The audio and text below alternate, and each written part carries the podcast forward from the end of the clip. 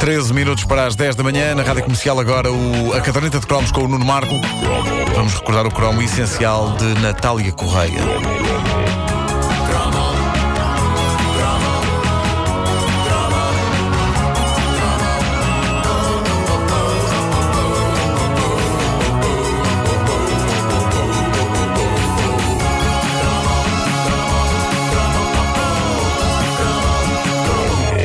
Começar este cromo uh, pedindo a Vasco Palmeirim que uh, partilhe com o auditório uh, a reflexão que fez em relação ao primeiro cromo de hoje e a este cromo. Estive a pensar durante uma hora. Então passa-se o seguinte: imaginemos que trocávamos o primeiro nome e o apelido dos dois alvos dos cromos. Sim, como é dizer, como é dizer que este é o cromo sobre Natália Correia. Sim. Portanto, Uma hora foi Samora Machel. seria um cromo sobre Natália Machel e outro sobre Samora Correia. Pá, incrível. E Samora Correia de certeza que merece um cromo. É pá, é maravilhoso. A, a junção destes dois cromos é uma zona. É uma zona.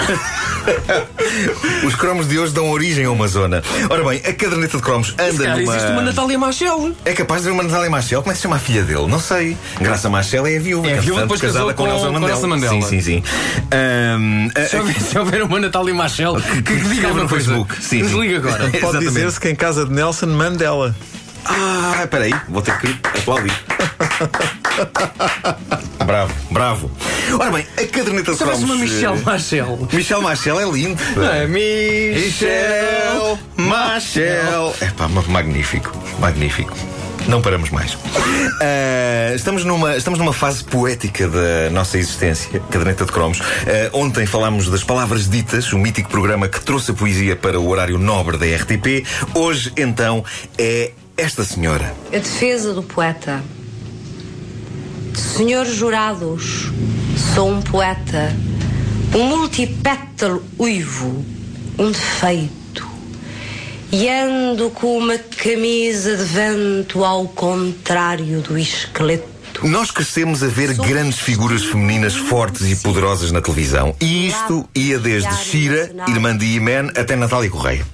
Deputada, poetisa, ativista social e uma mulher que fascinava e que intimidava em doses iguais. Eu achava que a Natália Correia conseguia dar uma coça no Rocky Balboa. Conseguia? Era mulher para isso. Era mulher para isso. Ela tinha uma figura incrível, ela fumava com uma boquilha. Pois era. tipo Pantera Cor-de-Rosa. Ah, nós só víamos aquilo ou na Pantera Cor-de-Rosa ou na Natália Correia. Esse tipo de coisa. Tu conheceste Natália Correia pessoalmente? Uh, pá, já não me lembro, era muito miúdo, mas É, o meu é pai uh, fazia parte uh, de, um, de, um, de um grupo de, de, digamos, vultos da, da, da cultura que se encontrava nesse lugar, e acho que vais falar disso, Sim. uh, que era o Botequim. O Botequim. Um bar, Esse uh, bar que mítico. servia de, de, de- de cenário de grandes tertúlias. Sim. Uh, noite fora. Sim, onde o meu pai ia muitas vezes e eu, uma vez ou outra, fui lá e conheci, tive o prazer de privar com a Natália Correia. Foste ao Botequim, foi lá que bebeste pela primeira vez. Não, não, não. A primeira vez que bebi a sério com o meu Sim, pai, até te digo onde é que foi. Onde é que foi? Onde é que foi? Foi numa coisa chamada Eia, que perigo. Que era uma que- discoteca que era no último piso de uma, de uma rua ali ao pé da Avenida da Liberdade. E lembras-te do que é que bebeste já agora? Mesmo a cerveja? Umba! O meu pai perguntou: o que é que queres? Uma Coca-Cola. Estás comigo, bebes cerveja. Está Aí maluco? está. Pumba! Ora bem, eh, mas, eu, mas, eu, A seguir foi para a pré-primária.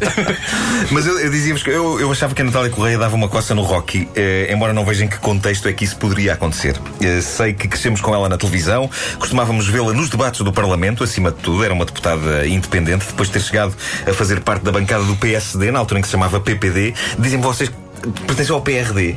Eu tenho, eu tenho essa Eu acho ideia. que sim. Eu tenho essa ideia. Eu acho que e, e uma, uma coisa que ela fazia, ela tinha o golpe de asa para tornar os eh, habitualmente maçadores debates do hemiciclo em algo de criativo e interessante. Sobretudo quando trazia o seu talento de poetisa e o seu sarcasmo natural para as discussões. Ficou para a história o dia em que um deputado do CDS, João Morgado, declarou que o ato sexual era só para fazer filhos.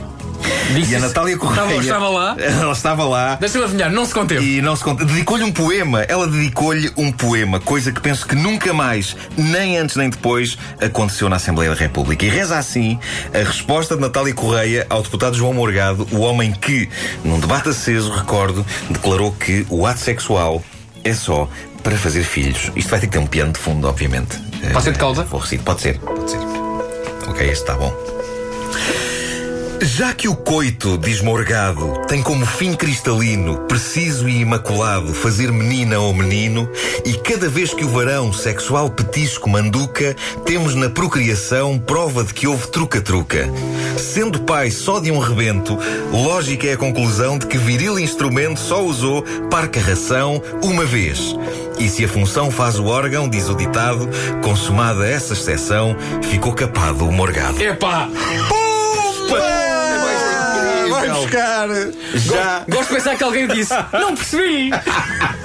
o próprio, se calhar. Hum, o que está a querer dizer? Ah, já não se fazem coisas destas na Assembleia da República, com grande pena minha. Eu, eu não queria ter estado na pele do dito deputado, mas ao mesmo tempo acho que se é para um tipo ser esmagado e humilhado, que o seja desta forma. Que é espirituoso. Que classe. Ah, Natália Correia era uma grande figura, mesmo já longe da sua juventude, em que foi apelidada como a menina mais bonita de Lisboa. Era uma senhora com uma espécie de sexo apelo perigoso. Era impossível afastar os olhos dela quando nos entrava pela casa adentro em programas como Mátria. Programa que, eh, eh, eh, podemos dizê-lo de uma forma assim muito básica, era um programa em que ela demonstrava que quem manda em Portugal são as mulheres. Basicamente era isso. É claro que isto era muito mais complexo e detalhado, mas temos pouco tempo e esta é a melhor maneira de explicar a coisa rapidamente. E de facto, cada vez mais eu acho que ela tem razão. Basta pensar que, de acordo com os estudos que se fazem sobre rádio, é um facto clássico são as mulheres que ditam o que se ouve no carro. É verdade. Por É isso, por isso, a cara ouvinte. Já lhe disse como você está bonita hoje. e diga, Sutil, e sutil. E diga à sua amiga que está a ouvir outra estação que ela ainda é mais bonita do que você. Não, mas calma! Não muda agora para outra estação só porque eu disse isto. São as duas bonitas, por igual. As mulheres que ouvem a rádio comercial são as mais super espetaculares do mundo. As que não ouvem são só espetaculares. O que estamos aqui a dar-lhes é uma maneira de passarem de espetaculares para super espetaculares. Você foi-me bem ou não? Muito, bem, bem. muito bem. Creio que sim. Natália Correia, nascida nos Açores, mais precisamente em Fajã de Baixo, São Miguel, tem uma vastíssima obra literária, entre livros de poesia, romance, peças de teatro. Abriu o tal lendário Bar de Lisboa, onde se juntava a fina flor da cultura portuguesa, entre ela o pai de Vasco Palmeirim. Ah, o Botequim. Parece que o nome do teu pai é o Botequim. O pai de Vasco Palmeirim, o Botequim. Olha, conheci também no Botequim o grande David Mourão Ferreira. É pá, espetacular. Tu, tu tens, tu tens um passado Foi professor do meu pai. incrível. Ah, o Botequim existe desde 1971. Não faz, deixa eu conhecer Aristóteles.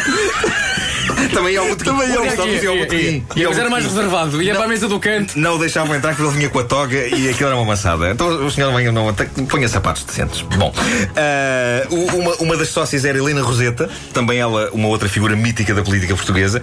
E a, a- a Natália Correia é uma das vozes que pode ser ouvida no disco com que abrimos este cromo, Amália Vinícius, uma gravação histórica feita em casa da Amália Rodrigues, numa noite em que Amália juntou amigos numa reunião que ficaria histórica e em que, de Vinícius de Moraes a Natália Correia, passando Ari dos Santos, estava lá toda a gente.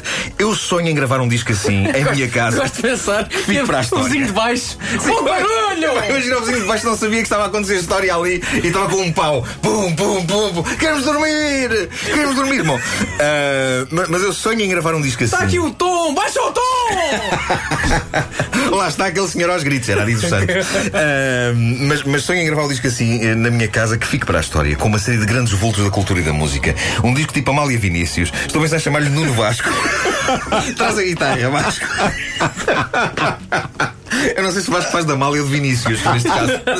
Ah, é uma mistura dos dois. Ah, com sorte conseguimos convencer uns quantos artistas a juntar-se a nós. Talvez os Cebola Mole. Ah, não é a mesma coisa que Ari dos Santos. Pronto. Mas pronto. É o que se arranja. É o que se arranja. Sou uma impudência, a mesa posta de um verso onde o possa escrever. Ó subalimentados do sonho, a poesia é para comer. Manada. A caderneta de cromos com o Nuno Marco, disponível em podcast, quer no nosso site, quer no iTunes.